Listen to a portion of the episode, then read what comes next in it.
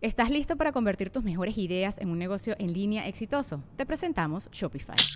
Tal vez no lo sabías, pero nuestro podcast More Than Mamis es un negocio y lo empezamos por supuesto para desahogarnos y hablar sobre la maternidad, no para convertirnos en expertas de ventas y del e-commerce. Así que sí, necesitábamos ayuda para vender nuestro merch y poner en marcha nuestra tienda. ¿Y cómo suena con Shopify? Llegó otra venta. Shopify es la plataforma de comercio que está revolucionando millones de negocios en todo el mundo. Ya seas un emprendedor desde tu casa o desde donde sea, Shopify es la única herramienta que necesitas para iniciar, administrar y hacer crecer tu negocio sin dificultades. Con Shopify puedo gestionar pedidos, envíos y pagos desde cualquier lugar, brindándote toda la información y estadísticas de tus ventas al detalle. Regístrate para un periodo de prueba con tan solo un dólar al mes en shopify.com barra sonoro, todo en minúsculas Ve a shopify.com barra sonoro para llevar tu negocio al siguiente nivel. Shopify.com barra sonoro. With everyone fighting for attention, how can your business stand out and connect with customers? Easy. Get Constant Contact. Constant Contact's award winning marketing platform has helped millions of small businesses stand out, stay top of mind, and see big results fast. Constant Contact makes it easy to promote your business with powerful tools like email and SMS marketing social media posting, and even events management. With Constant Contact, you'll reach new audiences, grow your customer list, and communicate more effectively to sell more, raise more, and fast track growth. Don't know much about marketing? No sweat. Constant Contact's writing assistant tools and automation features help you say the right thing at the right time every time. Plus, you can send with confidence, knowing your emails are actually reaching your customers thanks to Constant Contact's best in class 97% deliverability rate. I'm a small business owner and I believe that this is a great tool for other small business owners. In small businesses, you need to create a team. And if you're starting by yourself, Constant Contact can be the team that you need. Tackle any challenge with Constant Contact's expert live customer support. Plus, everything's backed by the 30 day money back guarantee. So get going and start growing your business today with a free trial at constantcontact.com. Just go to constantcontact.com right now. Constant Contact, helping the small stand tall. ConstantContact.com.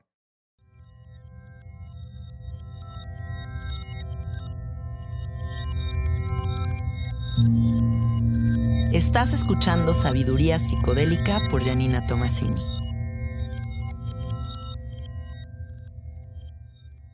Hola, hola amiguitos, ¿cómo están? Bienvenidos al episodio número 53 de Sabiduría Psicodélica. El día de hoy me encuentro en el estudio con Muki Ashanti, que es mi maestra de Kundalini.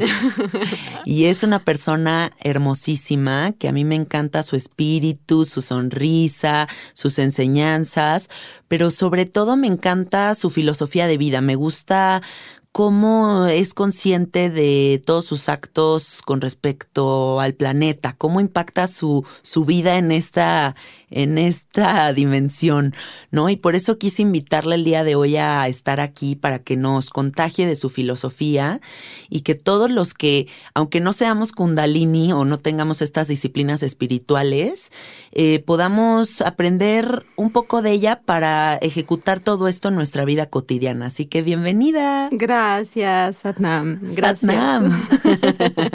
claro, me faltaba decir Satnam. Satnam. Gracias por, por invitarme. Es un placer tenerte aquí en el estudio. Platícanos un poquito de tu camino, cómo comenzaste con el Kundalini, cómo llegó a tu vida. Hoy es un camino de 42 años, que son los que tengo. Sabes que últimamente me, he puesto a pensar mucho en mi infancia y en cómo fue que llegué aquí justamente. Sí. Y algo que yo puedo identificar, que, que es como un hilo conductor, es como una, una necesidad de pertenencia, un anhelo de conexión con aquello que pudiéramos llamar la divinidad o Dios, ¿no? Entonces yo era chiquita y me gustaba pasar, de chiquita te hablo muy chiquita, 8, 9, 10 años, me gustaba pasar mucho tiempo a solas, en silencio, hacer largas caminatas en la naturaleza. Y en esos momentos, pues era donde yo tenía, a esa edad, esa, esa, esa conexión que yo necesitaba y que yo quería. Y ya un poquito más grande, me empecé a ser consciente. Nací en un hogar Fui criada en un hogar donde no había religión ni nada espiritual, ¿no? Era como algo mío, pues. Sí. que quién sabe de dónde lo habré sacado. Cuando tenía como 16 años, bueno, cuando tenía como 14 años empecé a hacer hatha yoga Ok. con una supermaestra. Y cuando tenía como 16 años, eh, le dije un día a mis papás, eh, yo necesito eh, un camino espiritual, religioso, y entonces me fui a una iglesia y me hice todo el catecismo y tomé mi primera comunión y me bauticé y ahí fue en esos dos episodios de empezar el hatha yoga y, y, eh, adentrarme en el catolicismo de forma eh, como autónoma, independiente, fue, son los dos momentos donde yo puedo identificar que puntualmente empecé a buscar, ¿no? Sí. Entonces después tuve otros maestros de Hatha Yoga, después me di cuenta que el catolicismo no era para mí, me fui con unos maestros a la India, estudié durante casi una década un montón de terapias alternativas, seguí practicando yoga y no me acuerdo en qué año, pero ya hace un tiempecito tuve un accidente súper feo de coche y me lastimé las cervicales de una forma súper severa Ujú. y me prohibieron hacer yoga. Ay, no. Sí, horrible. O sea, fue un duelo, fue uno de los duelos que yo recuerdo como uno de los más grandes duelos de mi vida, porque yo era Claro. una persona que así practicaba diario. O sea, todavía no era maestra, pero era una practicante muy disciplinada, ¿no? Practicaba diario, eh, tenía una, una disciplina intensa, y que me dijeran de la noche a la mañana ya no puedes hacer yoga, fue así de, oh Dios, ¿y ahora qué voy a hacer? Claro, como una bailarina que le prohíban bailar, o sea, como alguien que su vida gira en torno a esta disciplina. Sí, sí, sí, sí, exacto. Y entonces, eh, como un año después de eso, una terapeuta que yo tenía me habló de Kundalini Yoga. Me dijo, ah, pues igual y te, te vendría bien a ti Kundalini Yoga. Y yo lo guardé ahí como en un rinconcito de mi, de mi mente, ¿no? Sí. Y lo dejé. Y un año después todavía de eso, un día voy caminando por donde vivía en ese momento, era en la colonia del Valle, y veo que abrieron un centro de yoga nuevo y que decía Kundalini Yoga. Y dije, ¡ah! ¡Sas! Aquí está.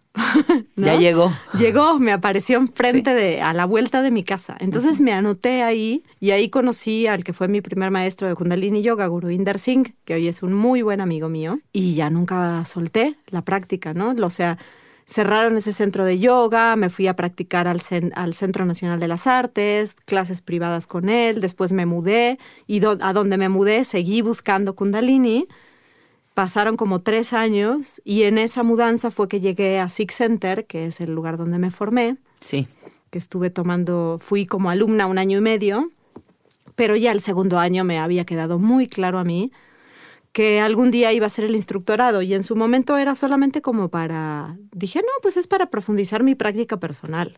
No, pues el primer día del diplomado nivel 1 de formación de maestros de Kundalini Yoga me quedó clarísimo esta frase, yo soy una maestra. Satnam. Guaje gurú. Sí, baje gurú. Y a partir de ahí, ¿no? A partir de ahí, pues eh, fue una sensación muy clara, ¿sabes? De Sí. haber llegado, de estar en el camino que, que tengo que estar, que es mi camino. Después de buscar tantos años, ¿no? Desde esta niña pequeña que salía a caminar en la naturaleza, que experimenté religiones, etcétera, pues llegué. Mukia Shanti, ¿qué es el Kundalini? Para la gente que, o sea, lo esté ubicando como un yoga, pero ¿qué es? ¿Qué es, qué es más allá del yoga? Porque yo lo percibo de esa forma. Ajá, Kundalini es una mm, energía potencial, decía el maestro Yogi Bayan, ¿no? O sea, si hablamos de Kundalini Yoga, necesariamente tenemos que hablar del maestro Yogi Bayan, que es quien nos, nos legó este, este camino y esta disciplina. Sí. Kundalini significa el rizo del cabello del amado. Ay, qué hermoso, no Sí. sabía. Y el amado, pues es el divino, es Dios, ¿no? Sí. El, la, lo, sin género, pero bueno. Aquello divino, ¿no? Sí, Eh, entonces, Kundalini es una energía potencial que todas las personas, todos los seres humanos, todos los seres vivos tenemos sí. y que en el ser humano está alojada en la base de nuestra columna vertebral. Entonces, eh, cuando nosotros hacemos esta práctica que se compone de pues los crillas, ¿no? Con las posturas, las respiraciones, los mudras, los mantras. Bueno, tú ya conoces, ¿no? Que es muy vasta la, la tecnología. Lo Sí. que vas haciendo es despertando esa energía Sí. despertándola. Esa energía empieza a irradiar por los canales sutiles energéticos que corren hacia arriba a lo largo de nuestra columna vertebral y va empezando a impregnar todo nuestro cuerpo, nuestro sistema, tanto el tangible como los, los sutiles e intangibles, Sí. y, y va eh, llevándonos a adquirir cada vez más conciencia acerca de quiénes somos realmente y de todos nuestros procesos. Sí. Entonces es una energía potencial de conciencia, digamos. Sí. Yo que he tomado clases de Kundalini, amiguitos, les puedo decir que es una clase muy completa porque mm, a diferencia de otro- otros tipos de yoga que he practicado en el Kundalini, siento que número uno, estoy en un contacto profundísimo con mi respirar, que eso se me hace lo más bonito de la clase. Segundo, toda la cuestión de los crillas, que son, bueno, todas estas posturas, entiendo, ¿no? Eh, y la otra que es la parte de meditar, que esa parte creo que no la tengo con otros tipos de yoga, ¿no? Que es esta parte también de, mm, de meditar con diferentes tecnologías, como desde mantras, mudras, este, etcétera, etcétera Patrones de respiración. patrones de respiración. Y la parte que más me gusta de, del kundalini, que es esta parte en la que te agradeces tu práctica con un descanso profundo, como con una relajación profunda en la que te acuestas, te pones una cobijita encima y simplemente integras la práctica. Así es. ¿No? Entonces sí es una, es una clase muy completa. Eh, ¿Cuánto nos echamos? Como hora y media, ¿no? ¿O como Sí, cuánto de- dura? Depende el tipo de, bueno, depende el cría que, la- que el maestro o la persona que está frente a la clase haya escogido. Sí, dura una hora y cuarto, una hora y media. Sí. Sí. Y, y luego, pues el resultado, ¿no? Que es como esta parte en la que yo, por ejemplo, que tengo un camino muy, pues muy ligado a las prácticas espirituales, no relacionadas con el yoga, sino como en general, siento como esa práctica me sostiene. O sea, sí, Sí. siento cómo me da herramientas, ¿no? En la vida en general. Ahora, me gustaría que nos hables del sijismo, porque de la cuestión kundalini te fuiste para el sijismo, ¿cierto? Digamos que es el siguiente paso de la gente que se clava mucho en el kundalini. Cuéntanos cómo es. Pues mira, más bien es que corren paralelos. Ok. ¿Sabes? Son como, o sea, son como no, son parte de lo mismo. Ok. El maestro Yogi Bayan llegó a Occidente en 1968 Ujú. y él era una persona sikh del norte, de, bueno, él era de Pakistán, pero el sikhismo es un camino espiritual del norte de la India, Pakistán. Podemos decir que es una religión. Sí, es una religión. Sí, sí. sí, está considerada una religión. Es la quinta religión con más practicantes en el mundo, de Ah, hecho. Lo que pasa que mm, en Occidente hay... Si no sucede acá. No, hay grupos fuertes en Los Ángeles. Sí. en Vancouver y en Londres. Ah, ¿no? ok. Pero en México somos súper poquitos. Sí. Para quien no identifique al- a las personas del sijismo, quiero que sepan cómo está Muki aquí enfrente de mí. Tiene un turbante blanco, ropa toda blanca y una cara radiante de luz. Así pueden, así pueden reconocer a los practicantes del sijismo. Este, y me acuerdo que yo un día recibí a un sig en mi casa y fíjate, yo ignorante, yo todavía no sabía qué era el sijismo. Y le dije, bueno, pues si quieres quítate el turbante para que estés más cómodo. Y con cara Y me vio de- con cara de, a ver, niña, o sea, ¿qué te pasa? jamás. Ellos viven con el turbante, o sea, Sí. es una forma de vida, este, que ahorita hablaremos de la tecnología del turbante, ¿no? Sí. Pero entonces el sijismo, hay grupos fuertes en Vancouver, en, En- Londres. Y en Los Ángeles. Y en Los Ángeles. Sí, y los Sikhs, los Sikhs, di- digamos, ¿cómo te puedo decir? Los Sikhs de cuna, las personas que nacieron Sikhs, Sí. las mujeres no usan turbante. Ah, mira. Excepto algunos grupos pequeños, porque obviamente como en todo se ha diversificado, ¿no? Hay gente Claro. que sostiene más la parte muy guerrera de Guru Gobind Singh, que son estos Sikhs que puedes ver que, que tienen sus, sus dagas, sus turbantes muy grandes con unos aros de metal arriba, ah, etcétera. sí he visto eso. Ajá. Bueno, en, solamente en esos grupos es que las mujeres usan turbante. Ok. En, en los demás no. Pero el maestro Yogi Bayan creó varias instituciones y una de ellas es Sikh Dharma. Ok. El maestro Yogi Bayan, considerado por el sikhismo mundial, era el Sir Singh Sahib, quiere decir la máxima autoridad religiosa del psiquismo en Occidente. Y el camino que nosotros seguimos se llama Sikh Dharma y la única diferencia que tiene con el psiquismo tradicional es que somos yogis. Ok. Nosotros hacemos las dos cosas al paralelo. Y la parte de- del psiquismo, del Sikh Dharma, es la parte bhakti de nuestra práctica, la parte devocional, Ok. ¿no? Porque el yoga en esta occidentalización se ha vuelto, parecería ser, como una cosa muy fitness, muy física. Sí, totalmente. ¿no? Porque los occidentales somos gente de acción, de, de resultados, ¿no? Y en realidad el yoga, si tú vas al primer libro que se escribió sobre yoga, los Yoga Sutras de Patanjali, que tiene muchos, muchos, muchos, muchos años, Sí. el propósito, o sea, yoga significa yug, reunión, unión. ¿Y qué es lo que vas a unir mediante la práctica de yoga? Tu parte finita con tu parte infinita. Sí. Vas a despertar por medio de la práctica de yoga esa experiencia del infinito dentro de ti. A mí me da mucha risa estas personas que dicen, es que a mí no me gustó el yoga porque no es, no, no hago ejercicio. ¿No? O sea, como las personas que te dicen, "Es- es que dejé yoga porque pues no, no, no, no bajaba de peso. O no sé, ¿no? Como Sí. con el yoga. Pero sí, definitivamente yo nunca he sentido esa práctica como una cuestión de ejercitarme, aunque sí va implícita. Sí. ¿no? Pero no, creo que es completamente una, un enfoque hacia la conexión contigo o con la cuestión energética de ti. Y también quieres un cuerpo sano. ¿Pero por qué quieres un cuerpo sano? Porque va a ser más fácil que te permita sostener otras cosas, un cuerpo Sí. sano, ¿no? Sí. No es por, no es por vanidad, no es por moda, sino es porque el cuerpo lo consideramos un espacio sagrado, porque viviendo en este cuerpo humano es que podemos experimentar ese infinito dentro de nosotros. O sea, un gatito o un perrito, pues no tienen esa posibilidad en una reencarnación como gatito perrito, ¿no? Claro. Entonces, eh, el camino de Sikh Dharma es la parte bhakti, la parte devocional, la parte que siempre nos está recordando para qué estamos haciendo esto, que nuestra misión es servir. No, no somos yogis ni maestros de yoga por una cuestión de ego, ni de manipulación, ni de, ¿sabes? Sí. Sino de, es una cuestión de servicio. Estamos sirviendo. ¿A qué? A la conciencia. ¿A la conciencia de quién? Pues a la mía, a la tuya, a la de la humanidad entera, ¿no? Sí, Estamos haciendo, un, pues eso, un servicio. sí.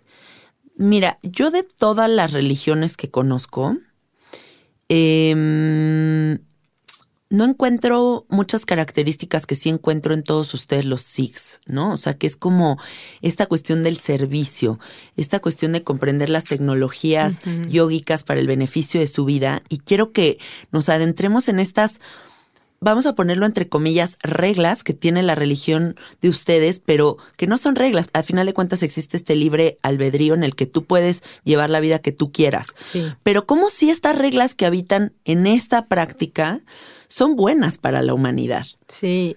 ¿Sabes qué? Es muy importante lo que acabas de decir, porque cuando yo platico con alguien, ¿no? Acerca de mi estilo de vida, les llama la atención o lo que sea, dicen, ah, entonces no puedes hacer tal cosa. Le digo, mira, no, yo puedo hacer lo que quiera, Claro. ¿no?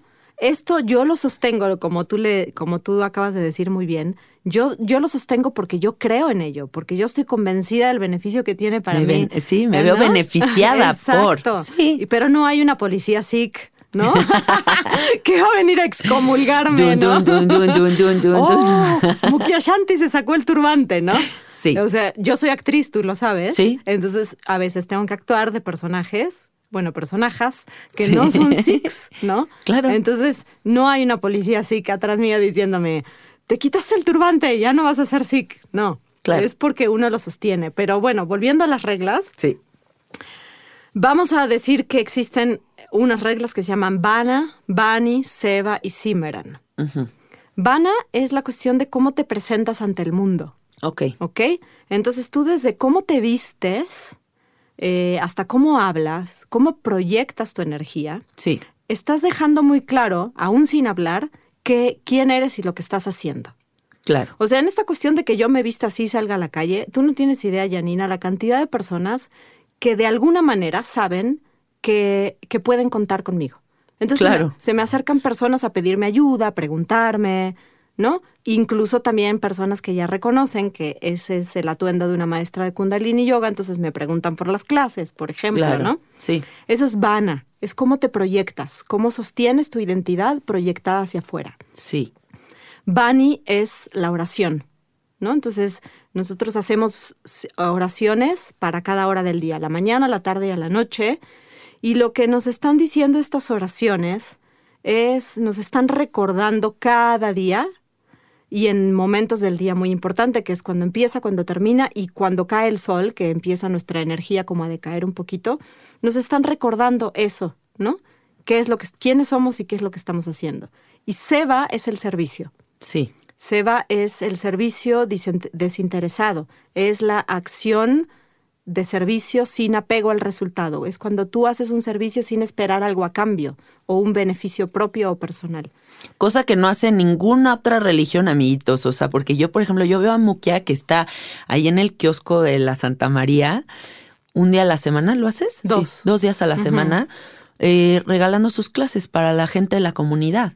Y es algo que es una de esas cosas que yo veo en los que practican esta disciplina que no veo en los demás, ¿no? Que es justo el servicio a la comunidad, el hacer algo por la gente. Sí, eso es básico. Pero mira, aunque no des clases, o sea, en la conciencia de un Sikh sí está el tema de que cada acción que realizas es un servicio. O sea, si tú vas a ser médico y vas a cobrar porque necesitas cobrar dinero para sostenerte materialmente, vas, o sea, lo vas a hacer con la conciencia de que estás haciendo un servicio a la salud física de las personas en este caso, ¿no? O sea, tú puedes servir mediante cualquier cosa que hagas.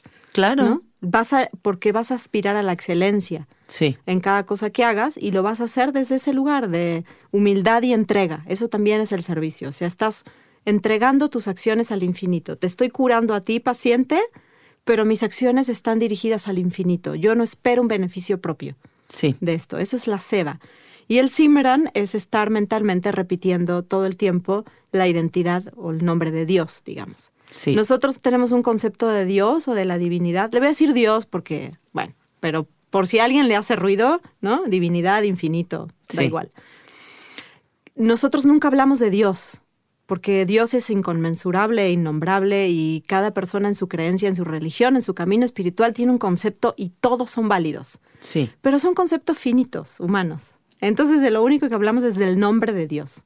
Repite el nombre de Dios. Y nosotros, ¿cómo repetimos el nombre de Dios? Waje Guru. Entonces, me pasa algo que me gusta, Waje Guru. Algo que no me gusta, Waje Guru. Algo que me acomoda, Waje Guru. Algo que me incomoda, Waje Guru. Algo que arreglo, Waje Guru. Algo que rompo, Waje Guru. ¿Sabes? Siempre es estar en ese recordatorio de que, de que todo lo que está sucediendo, todo lo que estoy creando, es eso, es Waje Guru. Es una acción. Está bien Está, sí. Es. Es, exacto, es. Sin bien ni, bien ni mal. Exactamente. Es, porque yo soy un alma teniendo una experiencia humana. Y entonces en esta experiencia humana tengo que transitar ciertas cosas para poder hacer contacto con mi alma. Y entonces tal vez una persona necesitó, ¿sabes?, tener cierta cuestión física que le limita ciertas cosas, pero que lo va a llevar a esa experiencia con su alma. Entonces, en ese sentido, todo es perfecto. Todo es perfecto y todo es algo que puedes agradecer y todo es algo que puedes decir, baje guru. Sí, todo nos está enseñando. Exactamente. Mukia, ¿cómo es vivir tu vida vestida de blanco, con el turbante, con esta disciplina? ¿Qué, qué, genera a, a nivel social? ¿Cómo lo sientes? ¿Tú cómo te sientes? Yo me siento increíble. Se ve. Para mí es, em, híjoles, ¿cómo te podría decir? No sé, fue un, un... Porque yo sigo haciendo lo mismo de siempre, ¿sabes? Yo sigo siendo artista escénica. Yo sigo acudiendo a los foros donde hay cuestiones de artes escénicas, yo sigo haciendo teatro. Nos vamos a bailar. Nos vamos a bailar, ajá, bailo cumbia y salsa, me encanta. La mayoría de mis amigos son de antes de esta etapa, ¿sabes? Sí. Pero, o sea, es a la vez es igual y a la vez es totalmente diferente. Totalmente diferente. Socialmente pasan cosas muy diversas con la vestimenta, ¿no? Algunas, este, algunas muy padres, otras más confrontantes, pero bueno, ni hablar. De todo un poco. De todo un poco. Es lo que yo he elegido y así está bien. Pero aunque yo siga haciendo mis actividades eh, de antes, sostener esta práctica y además el compromiso de enseñar, ¿no? Que eso es muy importante. O sea, es muy, muy importante. vas a ser maestro de Kundalini Yoga, bueno, sostente en el compromiso de enseñar. Sí. Ese es el compromiso, de compartir esta tecnología. Porque también ese compromiso de enseñar te va a sostener a ti, Sí. ¿no? Porque entonces levántate antes de que salga el sol, haz todas tus cosas para que cuando te pares a dar una clase estés en la, en la energía correcta. Sí. ¿no? Entonces, para mí, vivir la vida así es, es como, como si antes de esto la vida no hubiera tenido ciertos aromas o ciertos colores que ahora sí puedo ver y disfrutar, ¿sabes? Sí. Sobre todo, el otro día hablaba con una amiga y le decía, es que ¿cuál sería como la diferencia más sutil de todo esto? La diferencia más sutil es estar en una constante conciencia del momento presente, Sí. ¿sabes? Em, aceptando, en una aceptación o gratitud, no sé qué palabras ponerle, porque me queda como, como corto, ¿no? Pero esa es como la sensación. Es una sensación de estar absorbiendo, de tener los ojos abiertos, la nariz abierta, el corazón abierto, ¿sabes? Como esponjita de lo positivo. Sí, como esponjita de lo... de que todo es un regalo, Sí. de que esta vida es un regalo, de que, bueno, igual darme cuenta que desperdicié muchos momentos antes, pero Boje Guru era lo que necesitaba yo para contactar con mi alma. Todas Claro. esas vueltas que di durante treinta y tantos años, ¿no? Era lo que yo necesitaba. Y me trajeron hasta aquí, así que no me queda más que honrarlas y agradecerlas, esas vueltas. Y ahora es como darte cuenta que, pues es que todo es tan precioso, Sí. ¿no? Totalmente. Ajá. No se me olvida un día que en una clase me dijiste que el blanco es una energía. O sea, vestirte de blanco es una energía, ¿no? Que contiene hasta todo el arco iris, porque es como la luz más radiante de todas. Así es. Y cómo tú, el ser una persona que va caminando por la calle en este total blanco, porque cada vez vemos menos gente vestida de blanco, ¿no? O sea, como que siento que la gente es muy como de colores muy oscuros o como, como muy de taparse, pero tú te vuelves como un spot Sí. radiante que camina por la calle y que también eso significa una responsabilidad. Completamente. ¿no? Porque es como, hola, aquí estoy, véanme. Sí. Vean cómo acciono, vean cómo me muevo, vean cómo, o sea, como que sí se vuelve un como ¡pium! un blanco, ¿no? Es que ese es el compromiso del maestro, ¿sabes? El compromiso del maestro no es, no es nada más sentarse en una clase a dar una clase de Kundalini Yoga. El compromiso del maestro es ser un maestro las 24 horas del día. Sí. Es ser un maestro con el ejemplo. Entonces, claro que me pongo en un spot. ¿No? Estoy totalmente a la vista, entonces ya no me puedo comportar de la misma manera que siempre, porque estoy en el compromiso de ser un maestro. Sí, totalmente. Totalmente, ¿no? Sí. Bueno, y en esta responsabilidad que tú llevas en tu día a día, hay varias cosas que quiero que hablemos, ¿no? Pero, por ejemplo, me gustaría que nos hables de toda esta responsabilidad ecológica que tú tienes eh, y que nos des como consejos, que nos cuentes todas las cosas que vades para no contaminar, porque creo que hay mucha gente que no ha tomado esta responsabilidad. Algunos por hueva, pero también muchos otros por ignorancia. O sea, simplemente hay que contagiar de esta información para que la gente diga, ah, esta opción existe, bueno, entonces puedo adoptar esto y esto y esto y esto sí me funciona y generar cambios. ¿Y Entonces, sabes también por qué? Porque tal vez creo, no sé cómo lo veas tú, pero yo creo que muchas personas pueden pensar que es muy difícil o muy complicado O caro. o caro, ajá, Incluso. o caro, exacto. Ajá. De que si soy vegano, soy esto, va a ser carísimo. no, Y no. ajá, Entonces, sí. platícanos como cosas generales de tu vida con respecto a esta conciencia del mundo que nos podrían ayudar Mm. a todos nosotros a mejorar. Bueno, yo no como carne en principio, ¿no? O sea, ningún tipo de carne y eso desde mucho antes. Tengo más de 20 años de ser vegetariana.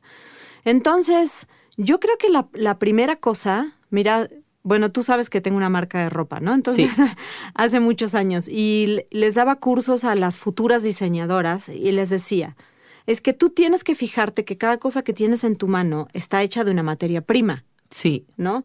Entonces esa materia prima no es que la pusiera, o sea, tú no agarras la caja de leche y por arte de magia aparece en el anaquel del supermercado, claro. que es un poco la concepción que tenemos las personas en las ciudades, sino que esa leche vino de un lugar que está en el campo y ese cajón, ese cajón, ese cartón que la envuelve vino de otro lado. Sí. Entonces tú puedes rastrear las huellas para atrás de lo que tienes en las manos y puedes rastrear las huellas para adelante de lo que va a pasar cuando yo, tú ya te termines lo que tienes en tu mano. ¿no? Sí. Entonces esto, yo te digo esto y tú me dices, wow, tengo que pensar en todo eso. No, sí se me hace muy importante el consumo responsable. Pero sí, ¿no? O sea, sí, porque al final tú dijiste algo al inicio de esta conversación de la huella y el impacto que generas, ¿no? Sí. O sea, no podemos vivir una vida sin huella. Sí, de acuerdo, eso es imposible. Imposible. Desde que nos ponen un pinche pañal ya, No, ajá.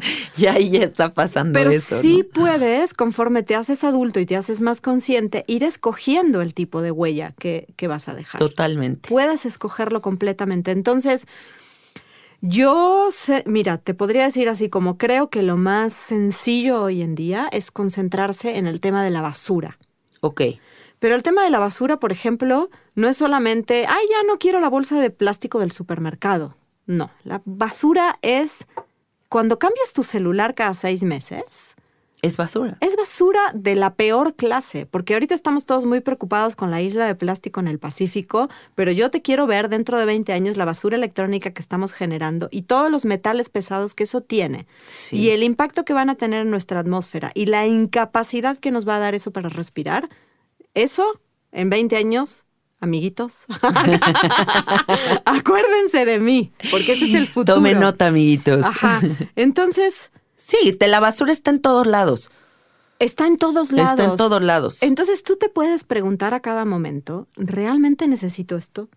Sí. ¿Realmente necesito esto? Y eso es con todo. Y si esa es la primera pregunta. Sí. ¿Realmente lo necesito? Y cuando hablo de necesidad es de cubrir una necesidad básica, Sí. no de decir, sí, es que necesito 400 pares de zapatos. No, me pueden gustar y puedo tener varios, pero puedo también ser consciente y tener como un límite, ¿no? Totalmente. Y una vez que determino que sí lo necesito, ¿cuál es la mejor opción? Sí. ¿No? Eh, tal vez la mejor opción sea usar lo que ya tengo, siempre. ¿No? Claro. La otra mejor opción es intercambiarte tus cosas con tus amigos. O comprar usado, o comprar vintage, ¿no? Ya sabes que yo soy súper fan del vintage. Sí, yo también. Súper. Mi casa, ya ves, o sea, la, el 80% de los muebles de mi casa son vintage y el 50% de mi closet yo creo que es Sí, vintage. Me yo- encanta. Yo, igual, yo igual. Sí. Y hasta consigues cosas como decoraciones y looks con más onda, ¿no? La paca es chida. Pero ya yendo a las cosas como más cotidianas Sí. de, la, de la comida y todo esto, es solamente una cuestión de organización, Janina. Es como decir, bueno, si yo voy todos los días por mi café a la cafetería de mi preferencia, Sí. ¿cuál es el problema de que yo me lleve a mi lugar de trabajo una bolsita, una maletita o lo que sea, y en esa ahí tener siempre un topper, tener siempre un kit de cubiertos, tener siempre una servilleta de tela, ¿no? Porque yo me acuerdo cuando era chiquita, mis papás usaban servilletas de tela. ¿Por qué tengo que andar usando yo de papel? Yo uso servilletas de tela en mi casa. Muy bien. Lavo mi servilleta, la meto a la lavadora, ni siquiera la lavo yo, ¿no? Claro. Este, tener en mi lugar de trabajo un termo para frío, un termo para caliente. Sí. Es una cuestión como de falta de organización o de previsión. ¿no? Sí. Pero tú puedes proyectar y organizarte, decir, bueno, si voy, veo, lo veo mucho en, en- en nuestro barrio, ¿no? Que digo, pero si voy de mi casa a los chilaquiles de la esquina, ¿cuál es el problema de que agarre un topper si voy de mi casa a la esquina y de, y de la esquina a mi casa de regreso? Y le ahorro al planeta un unicel Un que no se va a degradar horrible. jamás. Ajá. Si voy a la panadería de la esquina, ¿no? Nuestro barrio tiene muchas panaderías famosas. Sí. Entonces voy a la panadería de la esquina, de mi casa a la panadería. ¿Cuál sería el problema de que yo me lleve una de tantas bolsas de cartón que ya tengo en mi casa o incluso mi panerita? Sí. Y Yo- ya la pones ahí directamente. Exactamente. O Sí. si voy a la frutería de la vuelta donde hacen el jugo, porque ese día no tuve tiempo de hacérmelo, me llevo mi botella de vidrio Y ya lo meten. y ahí lo meten. Sí. ¿no? Es como pensar en todo esto, es mucho más allá del plástico, es como toda una cuestión de, de, mm, de ver la vida de una manera más, ¿cómo se podrá decir? Eh, completa, abarcadora, Sí. teniendo en cuenta o sea, midiendo las consecuencias de todas mis acciones. Sí. Y al final eso es muy yógico también. Pues sí. porque, porque siendo Llevar yogi- el yoga a la vida real. Exactamente. Es que fíjate, acabas de decir algo hermoso. Eso es la práctica de yoga. Si no te va a servir tu práctica en el tapete, en la salea o en el salón de yoga, no te va a servir para tener una vida diferente en tu vida cotidiana, pues no tiene como caso hacerlo, ¿sabes? Sí. Es, el, es justo eso, es un yoga de la vida cotidiana, es me puedo organizar diferente, puedo buscar otras opciones. Por suerte cada vez hay más y no son más caras, ¿no? Sí. O sea, incluso la alimentación, ay, perdón, ¿ibas a decir algo? No, no, no. Incluso la, la alimentación, ¿no? Que está esta cosa de que comer menos carne es más caro. La carne es lo más caro de todo. Sí, definitivamente. ¿No? Yo el día que como carne es que hasta le digo a Goyita, ay, fue tanto la cuenta del mercadito. Ajá. O sea, porque sí, sí, sí. Es ¿Cuánto cuesta un kilo? No tengo ni idea, pero ¿cuánto Ni yo. cuesta un kilo de carne? Ciento y cacho de pesos, ¿no? Sí, o sea, es caro. Ajá. Sí. ¿Y cuánto comes con un kilo de carne? Dos personas, dos días máximo. Yo cuando voy al mercado y me están metiendo como todas las verduritas en la bolsa, me doy cuenta como me dicen tres pesos de la zanahoria, siete pesos del chayote. O sea, esos precios no existen en nada animal. No. Y fíjate una cosa, por ejemplo, si necesitas algo más contundente que verduras, entonces el mejor arroz que conozco, el más así guasha guasha traído y bañado en aguas de no sé qué, Sí. ¿Estás listo para convertir tus mejores ideas en un negocio en línea exitoso? Te presentamos Shopify. Tal vez no lo sabías, pero nuestro podcast More Than Mamis es un negocio y lo empezamos por supuesto para desahogarnos y hablar sobre la maternidad, no para convertirnos en expertas de ventas y del e-commerce. Así que sí, necesitábamos ayuda para vender nuestro merch y poner en marcha nuestra tienda. ¿Y cómo suena con Shopify? Llega otra venta. Shopify es la plataforma de comercio que está revolucionando millones de negocios en todo el mundo. Ya seas un emprendedor desde tu casa o desde donde sea, Shopify es la única herramienta que necesitas para iniciar, administrar y hacer crecer tu negocio sin dificultades. Con Shopify puedo gestionar pedidos, envíos y pagos desde cualquier lugar, brindándote toda la información y estadísticas de tus ventas al detalle. Regístrate para un periodo de prueba con tan solo un dólar al mes en shopify.com barra sonoro, todo en minúsculas. Ve a shopify.com barra sonoro para llevar tu negocio al siguiente nivel. Shopify.com barra sonoro. puede costarte 100 pesos el kilo, igual que un kilo de carne. O una lenteja que ¿No? también te nutre que te mueres y no, y no te gastas un dineral. ¿Cuánto tiempo, cuántas personas comen con un kilo de arroz y un kilo de lentejas? Un buen. Un buen. Sí. So- ¿Entiendes? Entonces no, no, no es más, no es Sí. más, este, no es más caro, al contrario, es más económico. Sí. Con respecto a esto que estás diciendo, un maestro un día me dijo, como tratas el agua, te tratas a ti.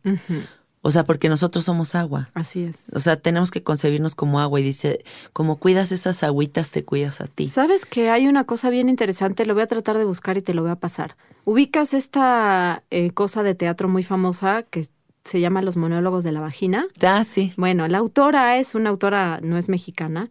Ella tuvo un cáncer muy potente hace unos años y yo una Sí. vez tuve, vi una mm, conferencia que ella dio. Es una súper activista, eh, ella, y decía en esta conferencia, decía, de repente yo tengo la fortuna de viajar mucho por mi trabajo, es- era lo que ella decía, y me doy cuenta que mi cáncer, el cáncer en mi cuerpo, es el cáncer en el mundo. El cáncer en mi cuerpo es la contaminación de todos nuestros ríos, es la contaminación de nuestros mares. Claro. Ese es el cáncer que yo y tantas personas tenemos en el cuerpo. Porque el cáncer está en el aire, el cáncer está en el agua y el cáncer está en nuestros suelos, Sí. en lo que respiramos, en lo que bebemos y en lo que comemos. Sí. ¿Sabes?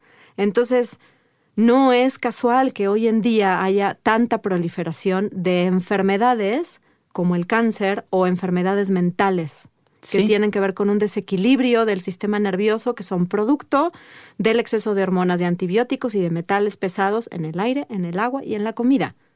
Claro. Entonces no estamos haciendo una tarea menor. Yo siempre digo, y lo decía en los cursos de diseño sostenible, el tema ecológico es un tema de salud. sí. Cuidar el medio ambiente es cuidar tu propia salud, ¿sabes? Sí. Entonces después ya entras en cosas más sofisticadas. Bueno, ¿qué voy a hacer con toda mi basura orgánica? Bueno, pues me consigo unas lombrices, me hago una composta y entonces eso a mí tener mi huertito en mi azotea me obliga a tener que subir todos los días a ver el atardecer.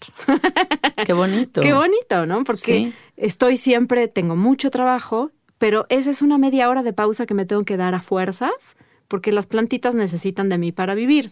Y qué gozo, ¿no? También comerte algo que tú has hecho, que has esperado Así y es. cultivado por tanto tiempo.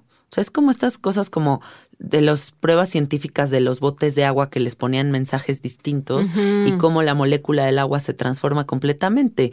Es igualito con los alimentos, o sea, ¿cómo va a ser lo mismo una verdurita que viene de un huertito chiquito, sin fertilizantes, sin pesticidas, etcétera, algo que viene de una superindustria es. que está llena de cosas que ni, ni entendemos que claro. son. ¿no? Pero bueno, también hay que reconocer que no todas las personas tenemos las mismas posibilidades, ¿no? Sí. Hay personas que tienen familia de la que ocuparse, largas distancias que recorrer para ir a su trabajo, entonces no todo mundo cuenta con esta posibilidad de hacer estas cosas, pero dentro de las posibilidades siempre hay alguna opción, ¿no? Que pueda representar una mejora en tu salud y un impacto un poquito menos dañino al medio ambiente y también cositas como Sí.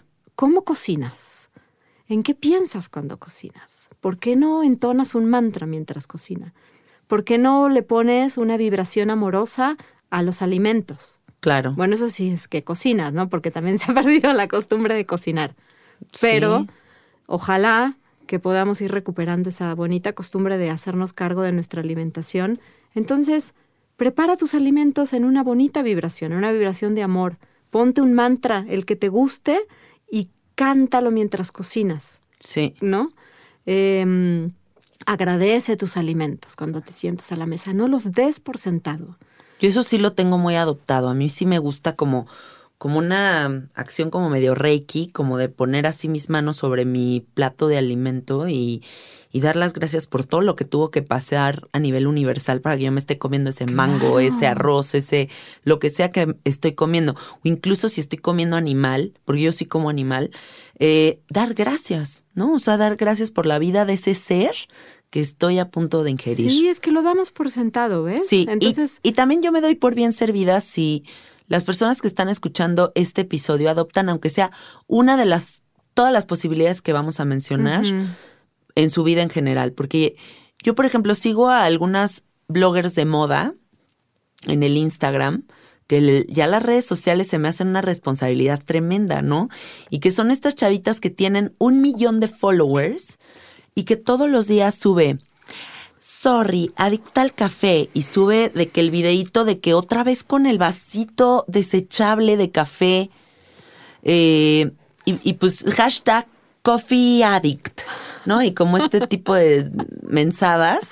Y yo digo, imagínate que esa niñita comprendiera el poder, porque no es ninguna niñita, ya es una chava de 30 años, pero esta, esta escuincla agarrara la onda de la responsabilidad que tienen esos videos y cómo a través de diario ella ir con su termo a tomarse, si quiere, 40 tazas de café, pero con su termo, ¿cómo podría cambiar a todas las chavitas de 14, 13, 10 años que la siguen y que empezaran a hacer lo mismo porque son muy cools, ¿no? Y también por eso a mí me gusta mucho tu Instagram, porque creo que ti- entiendes esta responsabilidad de compartir conciencia. Sí, y contenido de valor para, no solo, o sea, no para mí, ¿sabes? Es para, para que, o sea, entre todos tenemos la bendición de estar en una época donde podemos tener esa, esa forma de enterarnos y de compartirnos, ¿no? O sea, Sí. yo sigo también a otras personas en las que aprendo recetas, tips, cosas que no sabía, porque obvio, pues no lo puedo saber todo. A mí me parece súper importante eso y es parte de la conciencia de la huella que dejas, ¿no? Sí, totalmente. Y estos pequeños hábitos, como por ejemplo no dar por sentados tus alimentos y agradecerlos, es una cosa que puede parecer muy tonta o muy simple, pero si tú te sientas a tu mesa y antes de comer miras tu plato y lo que tú dijiste hace ratito, te fijas todo lo que tuvo que haber pasado para que todas esas verduras, esos cereales, lo que sea que haya en tu plato, todo lo que pasó, todas las personas que intervinieron. Sí. ¿no? Hay una persona eh, moviendo la tierra, hay otra persona sembrándola, hay unas máquinas moviéndola después, hay otras personas que están recolectando eso de la tierra, hay alguien que lo trajo desde el campo hasta donde, hasta donde tú lo compraste.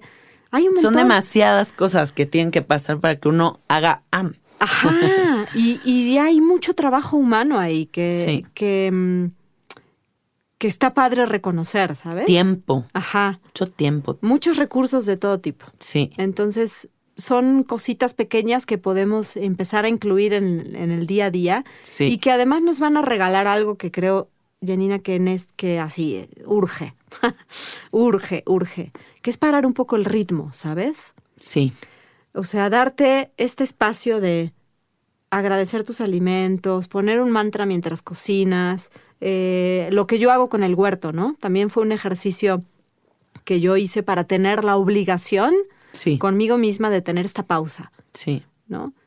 Parar un poco el ritmo. Nada, nada, nada bueno puede suceder en un cuerpo que está constantemente sobreexpuesto al estrés. Sí, estoy completamente O de sea, el acuerdo. estrés tiene que venir con una dosis de, de- de pausa también, de, de que se vuelva a equilibrar el sistema, que vuelva a bajar, ¿no? El cuerpo y la mente lo necesitan. Sí, Entonces, estamos todo el tiempo, tum, tum, tum, tum, tum, tum, y el fin de semana también, tum, tum, tum. y no para. No para, no para, no para. El trabajo, los hijos, el estudio, el esto, aquello, el otro. Comes apurado, haces todo apurado, vas aquí apurado, no tienes tiempo para Respirar. Sí. sentir tu respiración. Justo hace dos o tres episodios hablaba de, de la de fijarse de cómo habla la gente. ¿No? Porque ahora está como muy de moda esta cosa de que la gente hable así como si parece que lo están persiguiendo y entonces no te dejan hablar y, y pues eso también es un aceleramiento cerebral que cuando volteas ya la mente te comió vivo. O sea, esta pausa de la que está hablando Mukia se ve proyectada en todo lo demás. O sea, si uno le baja el ritmo, pues también le bajas el ritmo a la ansiedad, le bajas el ritmo a sobrepensar, le bajas el ritmo a desear de más. Sí, O sea, tenemos que tranquilizarnos para que esta máquina loquísima que tenemos no nos rebase. sí, ya estamos como sobreestimulados, ¿no? Sí, Pero yo observo que hay un poco de temor, ¿no? ¿Qué va a pasar si no hago nada, ¿no? No hago nada, o sea, es que no hacer nada está perfecto. Sí. No hay que no hay que trabajar o ir al cine o tener un plan social siempre las 24 horas del día, hay que aprender a no hacer nada, ¿no? sí, Pero yo veo, por ejemplo, a los papás, ¿no? De niños chiquititos, que de lo que más tienen miedo es de que sus hijos se aburran. Y yo digo, bueno, si yo mal no recuerdo, mi imaginación de artista surgió en los momentos de aburrimiento. Si yo no le permito a un niño aburrirse, entre comillas, ¿no? Porque los niños están experimentando la vida, no hay espacio para, para el aburrimiento. Si yo no le permito a un niño tener ese espacio, pues ¿cómo va a aprender a justo a hacer contacto consigo mismo, a observar lo que está sucediendo alrededor, a darse tiempo para sentir la tierra bajo de sus pies, a oler la plantita, a que su imaginación empiece a jugar y a, a volverse creativa, ¿no? Sí, yo estoy de acuerdo con eso. Yo he visto gente que me dice, es que ya me voy porque mi hijo está aburrido. Y yo pienso, a mí mi mamá, cuando estaba yo en un, en, ella estaba en una reunión, a mí no me tiraba un pedo y yo creaba mi propio planeta. Exacto. No, ahora es como, ay, ¿qué hago con este niño que necesita estar entretenido 24 horas? No, pues que se invente su propio planeta. Así es. Sí, y nosotras cuando crecimos no teníamos tablets, no teníamos celulares, ¿no? Este, Nada. Incluso te sentabas a oír las conversaciones de los adultos. Ajá, y era sí. padre oírlos. Sí, así y ahora sería como, eh, los adultos. Están en el entorno, pero les dan una, un dispositivo electrónico, Sí. ¿no? Que el niño está prestándole atención en lugar de... Entonces, bueno, pues son como cositas de ir ir volviendo a casa, ¿sabes? ir volviendo. Recordar. Sí, recordar. Volver a casa es volver a uno, darse esos tiempos. Sí. ¿Cómo, cómo te levantas a la mañana? ¿Qué, has, ¿Qué es lo primero que haces cuando te despiertas, no?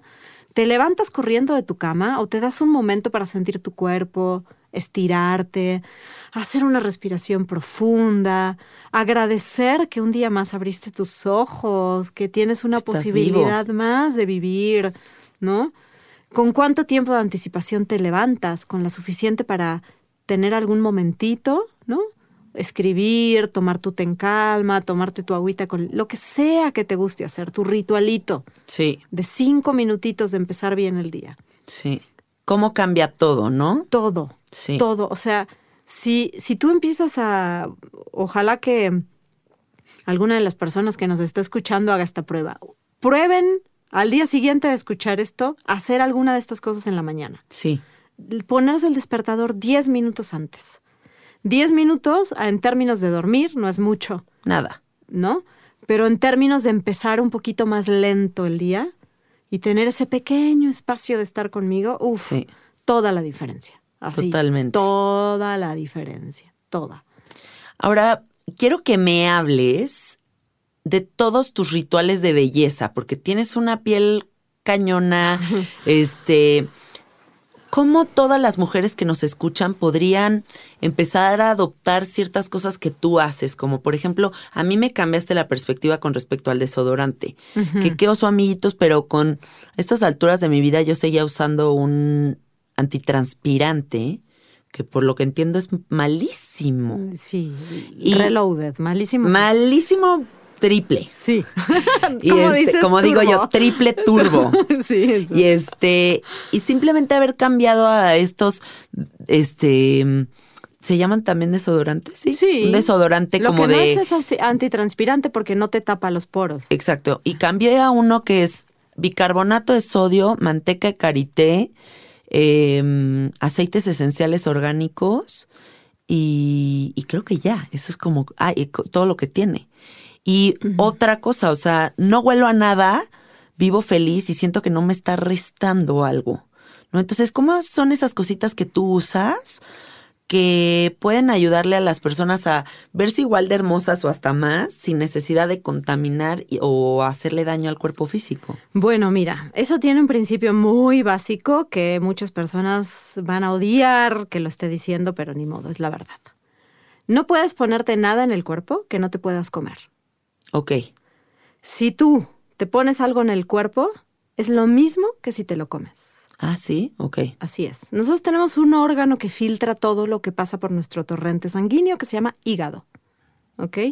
Entonces, lo que tú comes, últimamente, lo que no pueda quedarse en tu cuerpo va a llegar al hígado. Lo que tú te pones a nivel externo va a permear por tus poros, porque no- nosotros no vemos los poros de la piel, pero ahí están. Entonces eso va para adentro, Claro. va a llegar al torrente sanguíneo por medio de un montón de procesos bioquímicos. Sí. ¿Y por dónde va a pasar? Por tu hígado. claro. Entonces, si tú te pintas el cabello con un tinte repleto de amoníaco y cosas, eso va a llegar a tu hígado, Sí. tarde que temprano. Estás contaminándote, ahí volvemos a lo que a lo que decía esta mujer, la autora de los monólogos de la vagina, ¿no? Ahí estás provocándote tú solito. Sí, Entonces, es una belleza con un altísimo costo. Y yo voy a entrecomillar belleza porque mi concepto de belleza es que si fuimos creados de cierta manera y tenemos la piel de cierta manera y el cuerpo de cierta manera, eso es bello, sí, ¿no? Eh, y en tanto yo lo trate bien y lo cuide bien y lo nutra bien, más bello va a ser. Sí. Entonces, la primera cosa es, si tiene, si yo leo la etiqueta y tiene cosas con nombres raros.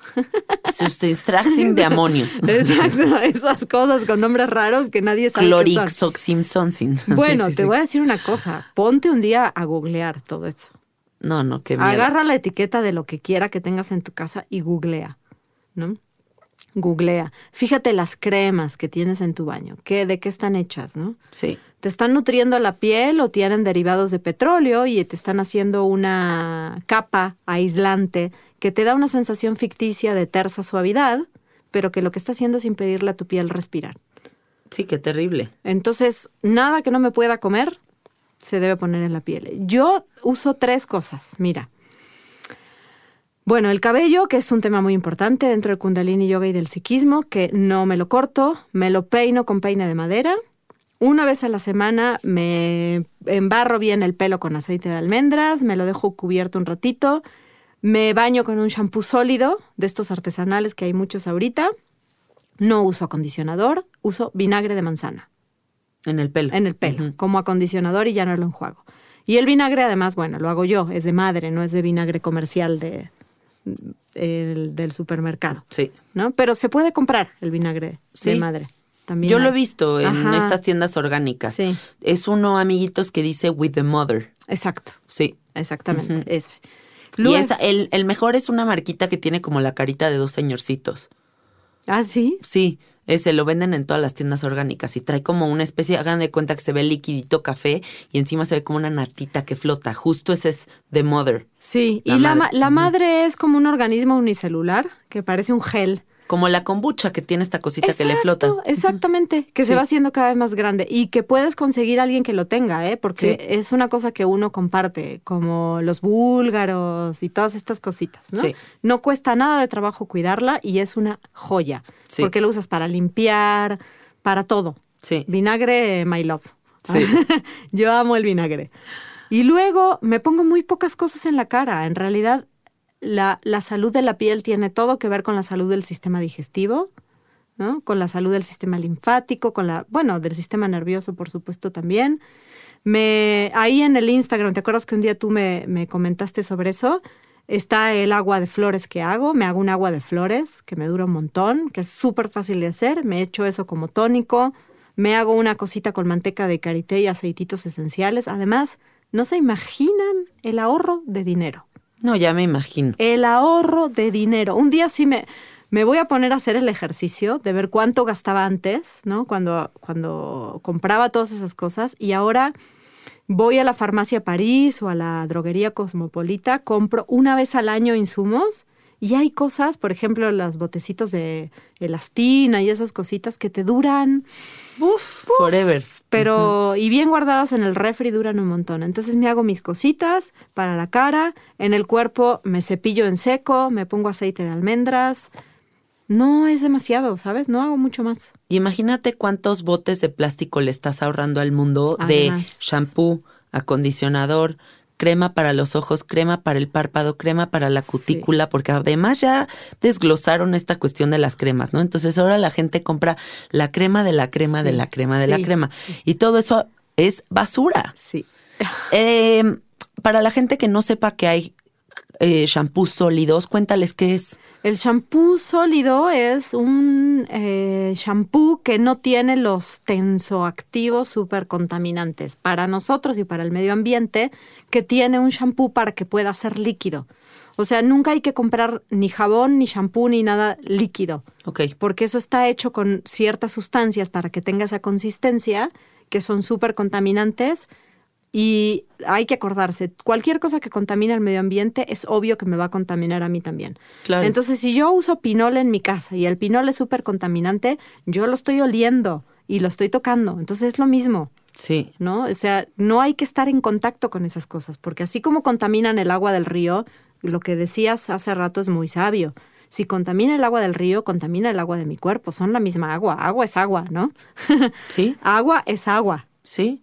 Entonces, volviendo al champú sólido, de esa, esa es la situación. Y podrá aparecer aquí la cuestión del precio, ¿no? El champú sólido que yo tengo ahorita en mi casa me costó como 120 pesos. Sí. Contra una botella súper grande de champú comercial, no sé cuánto cuesta, 40, 50, Tal vez. pero dura, me dura un año el champú. Bueno, yo me lavo la cabeza una vez a la semana nada más, pero me dura un año. Ah, no, pues, o sea, O no sea, hay ni comparación. Son 10 pesos al mes. Nada. Nada. Eso es lo que yo me gasto en shampoo al mes. 10 pesos al mes. Me dura un año el shampoo. Dura Eso está muchísimo. maravilloso. No, imagínense, amiguitos, se adoptan este tipo de, de cosas en su vida, cómo pueden, de manera muy significativa, empezar a hacer un cambio profundo en el planeta. También me gusta mucho cómo cuidas tu casa. O sea, me gusta cómo me compartes, cómo limpias tu ropa, cómo limpias tu casa. Cuéntanos también eso, porque también eso ahorra muchas botellas de sí, plástico. fíjate que sí, eso también. Bueno, lo que hago es que voy a una tienda que está en la colonia Juárez frente al mercado y compro ralladura de jabón. Ok. Entonces, cuando hacen sus jabones artesanales, yo he hecho jabón. Entonces, cual- si tú haces jabón, cuando lo sacas de los moldes, siempre queda un montón de desperdicio. Y eso se queda como rayaduras, como lajitas de jabón o cositas así. Entonces, eso lo venden. Ok. Entonces, yo compro mis rayaduras de jabón y lo que hago cuando llego a mi casa, pongo en una cubeta agua y las disuelvo. Entonces, pues lo reparto en las botellas que reciclo en mi casa, que un día no tuve tiempo y tuve que ir a comprar el jabón de lavandería. Bueno, está bien, gurú, ni modo, no soy perfecta, soy un ser humano y a veces no tengo tiempo, pero guardo la botellita. Y ahí echas esta mezcla, Ahí echo esa mezcla. que no es más que agua con ralladura de jabón. Exactamente. Y con un jabón que está hecho con un proceso que no contamina porque es sa- saponificación. Siempre hay que fijarse que el jabón que compremos sea saponificación. ¿Qué es eso? Es un proceso mediante el cual los aceites con otros productos se convierten en jabón, en lo que conocemos como jabón. Es un proceso químico, Ok. ¿no? Entonces, eh, ya todas las sustancias que son jabón, que eran antes aceite o lo que sea, ya no son esa cosa, son ese jabón por medio de ese proceso. Entonces pongo esa mezcla en la botella y depende, si es para mi casa, le agrego mi maravilloso vinagre, ¿no? Para que desengrase. Con ese trapeas, Con eso trapeo, con eso hago todo. limpias el baño, Todo, todo, Ok. todo. Y cuando tienes esta cosa más percudida que tú quieres decir, ay, es que ajax, bicarbonato, Claro. bicarbonato. El bicarbonato de sodio debería Sí. estar clasificado como el mejor producto del mundo. Sí, O sea, es capaz de Sí, todo. A mí me parece maravilloso. todo, todo. Bicarbonato y este y vinagre son así la base de la limpieza. ¿Qué esto que el otro bicarbonato? ¿Qué ¿Te esto que compras el otro esas vinagre? escobetitas que son que venden en los mercados? Sí. Yo compro en el mercado el zacate natural grandote y lo Sí. voy troceando. Y lo uso para mi ducha, para mis trastes, para la limpieza de la casa, todo. Entonces, ese zacate cuando está nuevo, o te compras las escobetitas como de paja, Sí. ¿no? Todo así, toda la antigüita. Sí. nada de plástico ni nada. Con eso tallas y el bicarbonato es un producto abrasivo. Le echas un poquito de vinagre, ¿no? Eso hace una... ¿Ves que cuando pones bicarbonato y vinagre hace... Sí. Y hace como burbujita y lo dejas ahí. Hasta se vuelve efervescente. Ajá. Y estamos hablando de que Mukia se viste toda de blanco. O sea, que podría yo decirles, ah, no, pues se ve medio percudida su ropa. No, se ve impecablemente blanca. Sí. Entonces no necesitamos comprar todos los detergentes, suavizantes, No. todas esas cosas para lavar nuestra ropa. Fíjense Mm. con qué tan poquito dinero, porque además, ¿cuánto te puede costar la ralladura de jabón? Cuesta este 20, ¿cómo?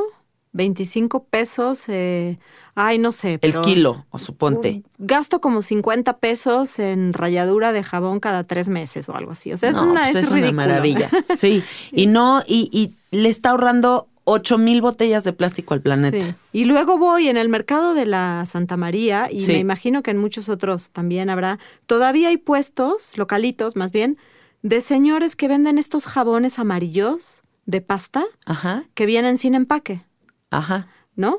Este, y con ese le pongo como prelavado a mi ropa. Ah. Ahora hay prelavados para manchas de. Sí. o sea, como los productos, como las cremas, ¿no? Para cada mancha hay un desmanchante. Sí, totalmente. Bueno, y no, hay manchas que no salen con eso. Las manchas que no saben, salen con eso, ¿sabes con qué salen? Con, con agua. ese amarillito. No, con agua oxigenada. Ah, Las que no salen con el amarillito, sí, salen con agua oxigenada. claro.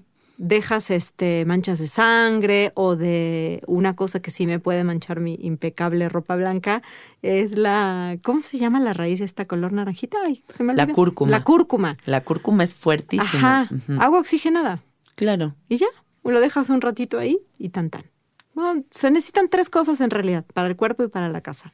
Fíjense qué sencillo con que ustedes intencionen sus alimentos, den gracias cuando se despiertan o tengan un momento para 10 minutitos para algo más, que hagan conciencia de los productos químicos que introducen a su cuerpo físico, que hagan conciencia de la cantidad de botellas que consumen para limpiar su hogar, eh, que utilicen un termo para ir a tomar un café. Todo este tipo de cositas que estamos mencionando son cositas súper fáciles que pueden ayudar de manera eterna al mundo. O sea, o por ejemplo, yo pienso, toda esta gente que ahora está de moda decir, ay, no es que yo no cocino, yo solamente pido comida a domicilio. ¿No? Oye, toda tu comida a domicilio está generando una cantidad de plástico. Yo de verdad, cuando pido comida a domicilio, me da una culpa. Sí. O sea, me llega la bolsita de la bolsita de la bolsita Toda de plástico. bolsita tras O sea, los cubiertos de los cubiertos de plástico en bolsita de plástico. Más mi comida en unicel en una bolsita de plástico. Más las salsitas en una bolsita de plástico, más en unos recipientitos los limoncitos. Y al final te acabas te, te das cuenta que tu acción de hueva de no cocinarte acaba de generar llenar mi bote de basura en una sentada. Sí, y de una basura que además el mundo, o sea, el ecosistema no tiene la capacidad De, desechar. de procesar, de Sí. volver a la tierra, ¿no? Yo algo que siempre me propongo y que los invito a que lo piensen es que siempre busco que mi bote de basura orgánico esté 400 veces más lleno que mi bote de basura normal. Claro. porque eso me está hablando de cómo estoy llevando a cabo mi vida, ¿no? O sea, si tengo mi bote de basura orgánico lleno, es porque estoy comiendo muchos plátanos, muchos, este, estoy cocinando muchas verduras, porque estoy haciendo uso de las cuestiones naturales. Y en cambio, si todo mi bote de basura normal está lleno de cosas, es que estoy utilizando mucho plástico y muchas otras cosas que no necesito en mi vida. Sí. ¿Sabes Siempre fijarse en el bote de basura es bueno. Y te voy a decir una cosa que uno puede hacer para hacer un muy buen ejercicio, que una vez lo hice con mi mamá y se quedó choqueada. A ver, No tirar tu basura. guardarla. Guárdala, guarda un mes nada más, tu basura inorgánica. Júntala un mes. Entonces yo le dije, ma, cuando empecé con toda esta cosa de aprender, aprender a hacer jabones, mis cremas, esto y lo otro, le dije, ah, te voy a hacer, ma, también, ¿no? Entonces le dije, tú guárdame todos tus botes y tus tetrapacks, porque los tetrapacks los uso para forrar cajones de, ¿cómo se llaman estos? De maderita, de las verduras, y Sí. hacer con eso mis maceteros del huerto. Entonces Ah, le dije, tú guárdame todo, yo lo voy a ocupar. Mi mamá me lo guardó y yo pude ir por todo ello hasta como un mes después. Y me dijo, estoy impresionada. Nunca en la vida me había dado cuenta de la cantidad de basura que genero. Está cabrón. Solo un mes de guardarme los botes. Sí. Entonces puede- pueden hacer esa prueba, ¿no? Decir, a ver, me va a conseguir un estos, este, cosas súper grandes, ¿no? Y voy a poner ahí, la lavas, obviamente, ¿no? La basura inorgánica, amiguitos, Sí. se debe lavar antes de tirar. Ok. ¿sí? Porque si no, eh, las cosas que le quedan como residuo van generando bacterias y eso se vuelve imposible de reciclar. Ah, ok. Entonces yo en mi casa tengo la basura inorgánica que sí se puede reciclar, PET, Tetra Pak, vidrio, etcétera, va a un bote aparte que saco sin bolsa y perfectamente limpia. Sí.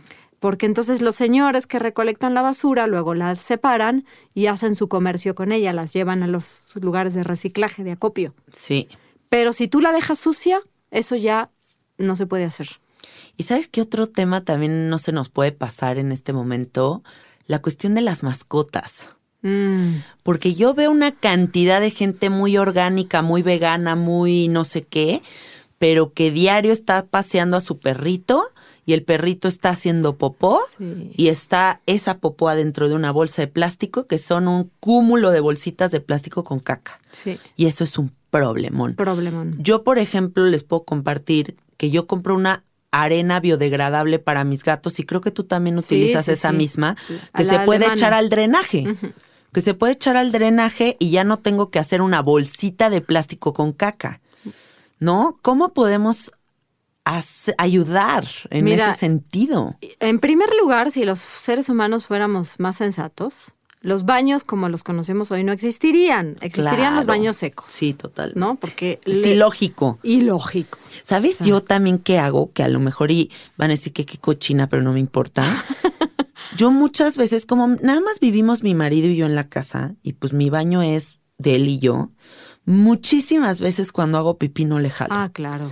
Porque por una pipí transparente que ni se ve y que nada más está ahí, y voy a jalar, ¿cuántos litros de agua requiere No, que se vaya una pinche pipí? Sí. La neta, yo les ayudo, yo los invito a que economicen su pipí. Sí. O sea, por una pipí transparente que se queda ahí, no hay que jalarle. No. Jálenle, pues cuando ya vas al dos, ¿no? Pero Sí. por una pipicinga, pues ahí déjenla. O sea, no hay pedo. O Sí. sea, con que te ahorres tres jaladas del baño eh, de tres pipicitas, ya le estás ayudando al planeta. Sí, totalmente, totalmente. Yo hago eso, ¿sabes qué también hago? Recolecto el enjuague de la lavadora.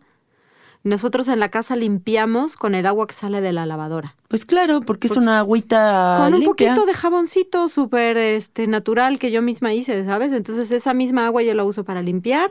Como no tiene productos químicos, la uso para regar mi patio. Súper. No el huerto porque no, no llego hasta allá, pero eh, sí las plantas ornamentales del patio, porque no tiene productos químicos. No le va a hacer mal a las plantitas, ¿sabes? Sí. Pero bueno, si fuéramos más sensatos, decía yo, no tendríamos estos baños, pero bueno, Claro. son los que tenemos, Sí. ni modo. Este, ya cuando me haga mi casa de En la montaña. en la montaña con permacultura, tendré un baño seco, Sí, pero ahorita vivo en la Santa María de la Ribera y tengo el baño como todo mundo con su inodoro. somos vecinitas. Somos vecinitas, sí. Entonces, yo creo, habrá gente que me, que me odie por decir esto, porque conozco puristas este, ecológicos que están súper- estarían muy en desacuerdo. Pero es mucho mejor tirar la caca de tu perro junto con tu propia caca en tu baño, ¿no? Que eh, tirarla a un bote de basura envuelta en plástico. Eso sí es terrible, es un Yo lo veo fatal. Fatal, un foco Fatal. lleno de infecciones terrible. Ahora, lo mejor de todo sería tener un compostero, ¿no? Y procesar. Hay bacterias, incluso en la lombricomposta se puede. Ahora, yo tengo dos compostas. Una que voy a usar como abono para mis plantas y otra, una como abono al huerto y otra a las plantas de ornato. Sí. ¿no? Las plantas que me voy a comer después, no les voy a poner la composta hecha donde hay eh, pis y caca de mis animales, porque puede haber alguna lombricita, cosas que no son buenas para mi salud. Pero tengo otra composta donde puedo echar esa arena biodegradable con, la, con el pis de mis gatos y la- las heces de mis gatos y o unas bacterias que descomponen absolutamente todo y después eso es tierra fértil que yo le pongo a mis plantitas. Es que deberían de hacer eso, o sea, de verdad no pueden ser eh, tan ecológicos y tan incoherentes, o sea, porque también, o sea, eh, ¿cómo haces todo bien, pero diario hay cacas con bolsas de plástico? O sea, sí tiene que haber una regulación en ese sentido. O por lo menos ya hay bolsas biodegradables. O sea, ya hay unas bolsitas que por lo menos son mejor que una bolsa plástica normal. Sabes que yo difiero con eso. ¿O ¿Crees que no sirven? ¿Sabes qué? ¿Cuál es el problema con lo disque biodegradable, Yanis? Que mm, entonces pasa este fenómeno. Ay, es biodegradable, no importa, lo uso. Sí. Entonces ya me quité el problema, ¿no? Sí. Yo como, como individuo. Sí. Otra vez me desentiendo y además, si tú te pones a investigar tantitito que le rasques a lo disque biodegradable, te vas a dar cuenta que para que eso se biodegrade tiene que estar en ciertas condiciones que nunca hay, sí. ¿sabes? O que, o yo lo que he visto, por ejemplo, es bolsas que en vez de que se degraden en 300 años, se degradan en 150. Ajá, pero... o sea, pero pues que 150 también es un chingo. Sí, pero al final, ¿sabes qué? Van a ir al bordo de Xochiaca. Sí. O sea, es nadie las va a llevar a una planta donde tienen las se condi- transforman. y- Exacto, donde tienen las condiciones necesarias para biodegradarse. Van a acabar en el bordo de Xochiaca y en el bordo de Xochiaca hay cualquier cosa menos las condiciones para que algo se biodegrade. Totalmente de Y si acuerdo. has pasado por ahí, bueno, o sea, No, qué terror. te das color, ¿no? Del- Sí. De la situación. Sí. Oigan, quiero que sigan a Mukia en su Instagram porque mm, todo lo que compartes me encanta. Cuéntanos cosas que compartes ahí. O sea, yo he visto muchos consejos muy buenos. Sí, comparto reflexiones, meditaciones, eh, tips, recetas de cosas para comer, de cosas para ponerse, inspiración, ¿no? Frases o cosas del maestro Yogi Bayan que a mí me inspiran y que me gusta compartir, em, ideas, eh, no sé. Sí, estás generando contenido que ayuda. Eso a mí, debería- ah, bueno, yo considero que esos deberían de ser los verdaderos influencers. O sea, las personas que de verdad están haciendo que las personas abran su mente o que les des una herramienta gratuita para comenzar a meditar o estos tips para hacerse su propia agua de rosas o cómo vivir su vida de una mejor forma. O sea, yo qué sé, todas estas cosas son, es un contenido invaluable porque estás regalándole conciencia a la gente. Mientras que los otros influencers están subiendo el café que se toman en Con- un bote de plástico. Sí. O sea, entonces, yo sí creo que hay que buscar más cuentas como la tuya. ¿Cómo te encuentran en Instagram? Mukia Yoga. Es M-U-K-H-I-A Yoga. Mukia Sí. Yoga. Sí, sí, síganla, porque también eh, tiene una línea de ropa hermosa, Blanca y de algodón. blanca y de algodón, que, bueno, por ahí tienes una capa que se ve que está deliciosa. Deliciosa para el invierno. Deliciosa, sí. Sí, sí, totalmente. Y también tiene unas libretitas eh, con su imagen, como ella en caricaturita. O sea, está muy padre todo lo que haces. Ay, que te traje un regalito, de hecho, ahora te lo doy. Ah, qué bien, súper. Sí, una de esas cosas con... Se llama botiquín de yoga. Ah, padrísimo. Sí, ¿De qué es? Cuéntanos. Es un botiquín de primeros auxilios para aplicar en caso de estrés. ¡Guau! Me encanta, qué Sí. buena idea. Entonces tiene una explicación al principio, hecha así como en gráfico, Sí. de qué es lo que pasa con el exceso de estrés en tu cuerpo físico, ¿no? Y en la mente. Y después de todas las técnicas que tenemos en Kundalini Yoga, que son mantra, mudra, meditación, pranayama, que es la técnica de la respiración, y hábitos cotidianos, yo escogí cosas que son muy sencillas de aplicar que puede aplicar casi cualquier persona en casi cualquier contexto. ¿Sabes? Cosas muy breves y muy fáciles, eh, con algunos consejos de estilo de vida también, para poder tener espacios libres de estrés e ir mejorando un poquito nuestra salud. Y después, cuando, cuando las personas tienen el botiquín, les llega también con el botiquín un acceso exclusivo a mi página web, que es mukiayoga.com. Y ahí hay una pestañita de recursos que tienes que poner una contraseña que yo les doy con el botiquín y cada parte del botiquín está explicada y ampliada por mí. Hay videitos para cada sección. Ay, wow, me encanta. ajá, si tienes la meditación, ahí la tienes ya ampliada, tienes el pranayama y yo te explico un poco qué es el pranayama, por qué funciona para apoyarte en cambiar hábitos, ¿no? Cómo funciona la respiración en el cerebro, etcétera, etcétera.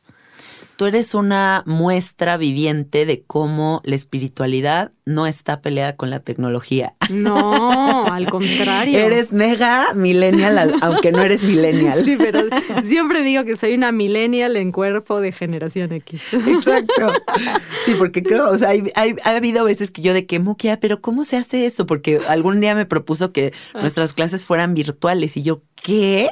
¿Cómo que clases virtuales? No, y yo sí soy millennial, güey. Y yo de que no, ¿cómo?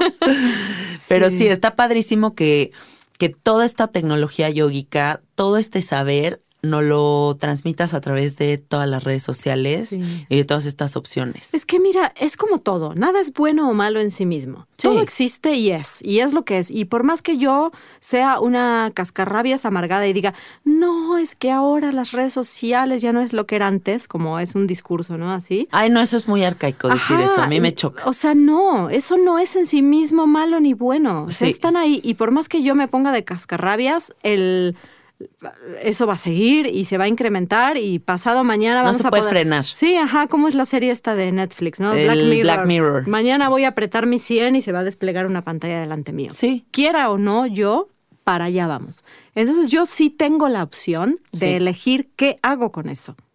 ¿Sabes? Sí. O me encierro y lo niego, cosa que no. Este, o lo uso mal, o para fines, vamos a quitarle el mal. Para fines no tan este inspiradores, elevadores, ¿no? Ajá. Radiantes, o lo uso para transmitir cosas que son muy positivas. Sí. Que cualquier, o sea, la vida de nadie se va a ver perjudicada por adoptar un buen hábito o por mejorar su salud, ¿sabes? Se pueden usar como un canal de conciencia, por supuesto que sí. Totalmente. Y uno tiene elección, al final también es lo que tú haces, ¿no? Sí. Sí, exacto. Esto, este podcast busca justo lo mismo. Pues yo les dejaría una tareita decembrina, amiguitos, que es que eh, adopten cualquiera de estas cosas que mencionamos en este podcast en este nuevo año, que digamos que es como una nueva oportunidad, un, un nuevo inicio. Eh, que se hagan conscientes también de del potencial que tienen sus redes sociales para compartir algo que transforme a los demás y cómo con una acción chiquitita podemos tener un impacto tremendo. Eh, contágiense de estas ganas de muquia, de, de, de compartir esta conciencia y, y ya, o sea, eso es lo que nos queda decir, ¿no? Sí, sabes que he estado pensando mucho, voy a escribir prontito sobre eso porque es la época, en lo de los propósitos. Sí, siempre nos enfocamos, o en general nos enfocamos en cuestiones de trabajo, de logros, de metas. Del como- yo. Sí, o, o- o tangibles, ¿sabes? O, de, o del éxito profesional. Sí. Yo desde hace un par de años, o tres tal vez, empecé a incluir en mis, en mis cosas que quiero desarrollar para un año nuevo. Sí, cuestiones profesionales, ¿no? Que, que tienen que ver con mi, con mi expansión como ser humano en ese sentido. Pero también siempre tengo una meta, vamos a llamarla espiritual. Para cada año me pongo una palabra en la cual voy a estar transitando. Ha sido paciencia, ha sido confianza, han sido palabras. Me pongo una meta ecológica cada año. Mi huerto fue una meta ecológica. Y muy importante, una meta de desarrollo personal que no tenga nada que ver con nada de lo que hago profesionalmente. ¿No? Por ejemplo, yo siempre amé bailar, pero no me daba el tiempo de ir a tomar clase. Entonces, 2019 para mí fue el año de sábados sagrados de mis clases de salsa. Porque es, otro, es, es otra forma también de volver a lo que tenemos que volver es a disfrutar la vida, Janina. Es que Es ese tipo de metas son satisfacciones que no te las da absolutamente nada, nada, más. nada. Y, tú, y Sí. tu meta puede ser mejorar tu relación con tus padres, mejorar tu relación con tu hermano, mejorar tu relación con tu esposo, darte el tiempo de hacer algo como hobby ya formal que amas hacer. Yo lo que más, más amo hacer en esta vida es bailar, ¿no? Y de eso se trata. ¿De qué se trata? De que disfrutemos la vida, de que volvamos a casa. Casa es nuestro corazón. Y que- Totalmente. y que podamos disfrutar todo, comer, este, vivir, trabajar, estar con los demás, platicar con los amigos, que la vida sea, pues, que, que si no la estamos disfrutando, como cuál es el sentido, Sí, totalmente. ¿no? Pues llévenselo de tarea que se viene ya 2020. 20. Y yo, ¿en qué año vivimos? Siempre me pasa eso, siempre. Este, para 2020, pues un nuevo comienzo. O sea, siempre se puede agregar algo bonito a la vida y no es tan complicado. Bueno, pues muchísimas gracias por estar aquí. Gracias a ti por Gracias por darte el tiempo. abrir el espacio. Es un placer. Gracias. Eh, y bueno, amiguitos, nos vemos en el próximo episodio. Eh, me encuentran en Instagram como Cassette Art y ya. Adiós. Feliz Navidad, feliz Año Nuevo. Feliz Navidad, Satnam. Guaje Gurú. Adiós.